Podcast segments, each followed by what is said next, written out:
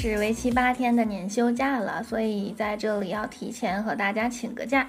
下周二的网络天下呢，天儿可能就抽不出时间来录制了，因为要带爸爸妈妈出去愉快的玩耍啦。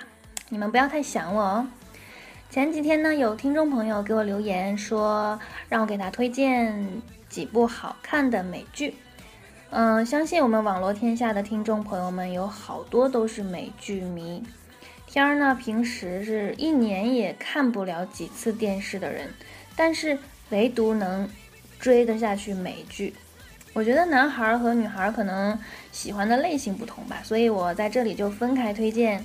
男生呢，我觉得天儿推荐看《尼基塔》，我觉得里边有美女、有动作、打戏，还有特工，还挺精彩的。还有《基本演绎法》，讲的是福尔摩斯的故事。虽然华生在里边是。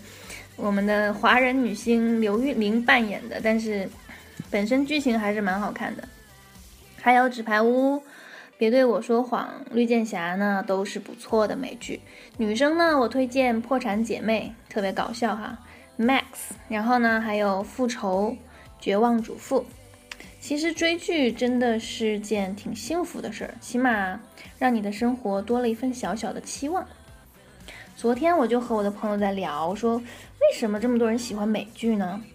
后来我们聊出的结果是，因为美剧里的人物都是不完美的，都有这样的那样的缺点。然而呢，有时候呢又有着让人着迷的个性，他们都会犯这样那样的错误，然而呢又都勇敢的面对自己所犯的错误，并且会为自己所犯的错误去负责任。好了，终于引出我今天。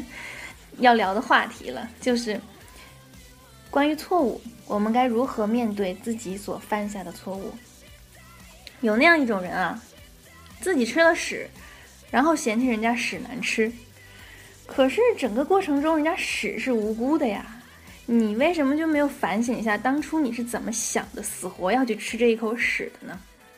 这样的人其实不在少数，而且可能他的一些朋友还会在一旁和他一起。骂屎，指责屎是多么的难吃，多么的可恨，这就是典型的明知山有虎，偏向虎山行；明知它是屎，偏要吃不停。哎，天儿已经会作诗了哈。还有这样一种人，经常悲伤的说，自己选择的屎，含着泪也要吃完。你问他，你说你不吃了行不行？他说，没准能吃出好心情呢。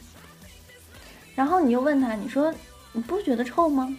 他说，万一吃最后一口是草莓味儿呢？然后你劝他说，你吃草都比吃这个强啊。他回你，不，并不，因为草莓味儿。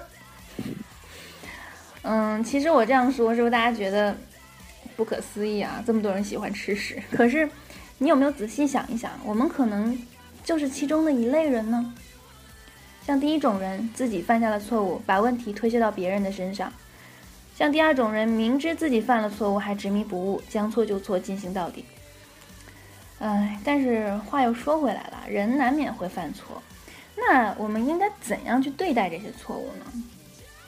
首先啊，我总结了一下，分为三点：遇到屎之前闻一闻的，知道是屎就不吃的，这样呢是聪明人；但是，一不小心吃到了，立马吐出来的。